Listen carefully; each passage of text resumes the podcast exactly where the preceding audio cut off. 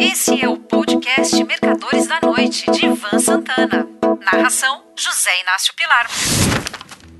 Caro leitor, na quarta-feira desta semana, dia 16 de junho, os integrantes do FONC, Federal Open Market Committee, Comitê de Mercado Aberto do FED, e do COPOM, Comitê de Política Monetária do Banco Central do Brasil, reuniram-se em sessão regular para deliberar sobre política monetária.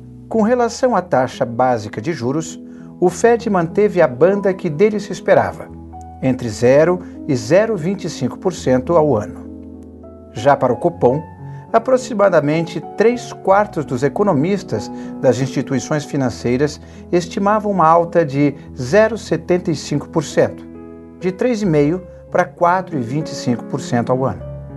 O restante aguardava um aumento maior, de 1%, fixando a taxa Selic em 4,5% ao ano.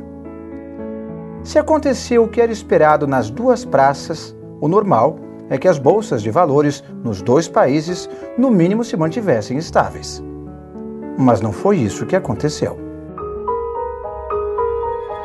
Tanto o Dow Jones como o Ibovespa sofreram quedas consideráveis na quinta-feira, dia 17. O Dow caiu 210,22 pontos, menos 0,62%. O tombo do Ibovespa foi bem maior, menos 0,93%, ou 1.202 pontos. Caramba! Se as autoridades monetárias dos dois países agiram de acordo com o consenso do mercado, por que as bolsas caíram? Aqui vale a pena um pouco de história. Houve uma época na qual o único dado estatístico que se aguardava com grande expectativa todos os meses no mercado americano era o resultado da balança comercial. O certo é que ela fosse chamada de Trade Balance. Só que, como sempre dava déficit, os analistas a tratavam de Trade Deficit.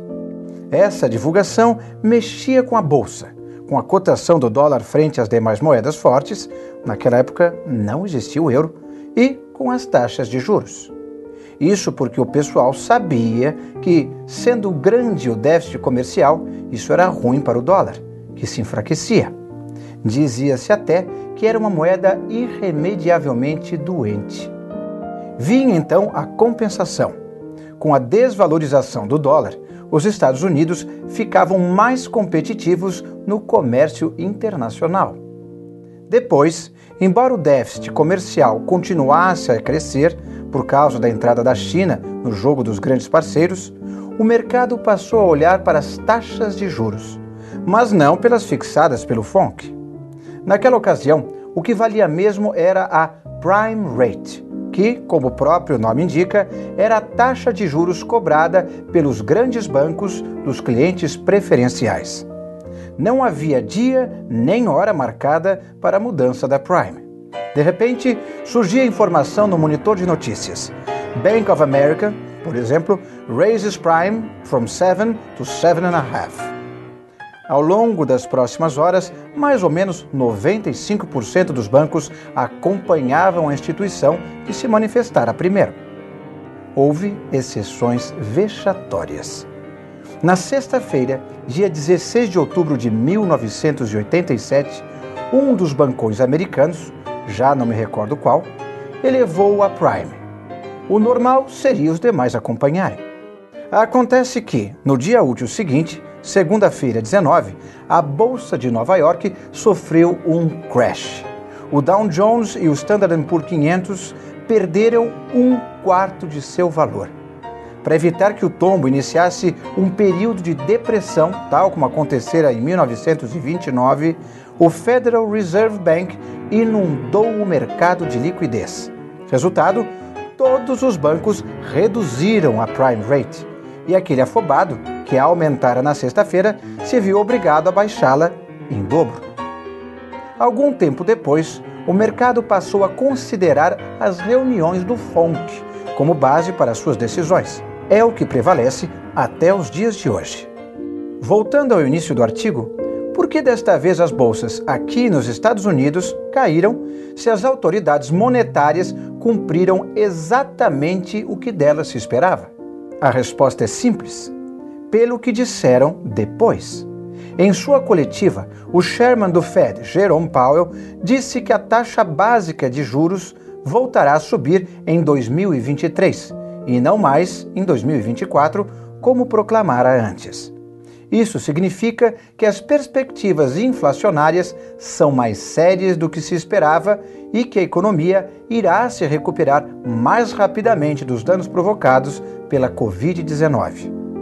Já o comunicado do Copom abriu nas entrelinhas e na linguagem meio cifrada que seus integrantes costumam usar, espaço para um aumento de 1% na reunião de agosto, seguido de outros de meio ponto até que a taxa Selic se eleve a 6,5%. Acho pouco. Acho pouco porque 2022 será ano eleitoral tal como acontecia nos últimos anos de cada mandato petista, quando o governo não media despesas, nos meses que precederem as eleições presidenciais, vai haver gastança desmesurada.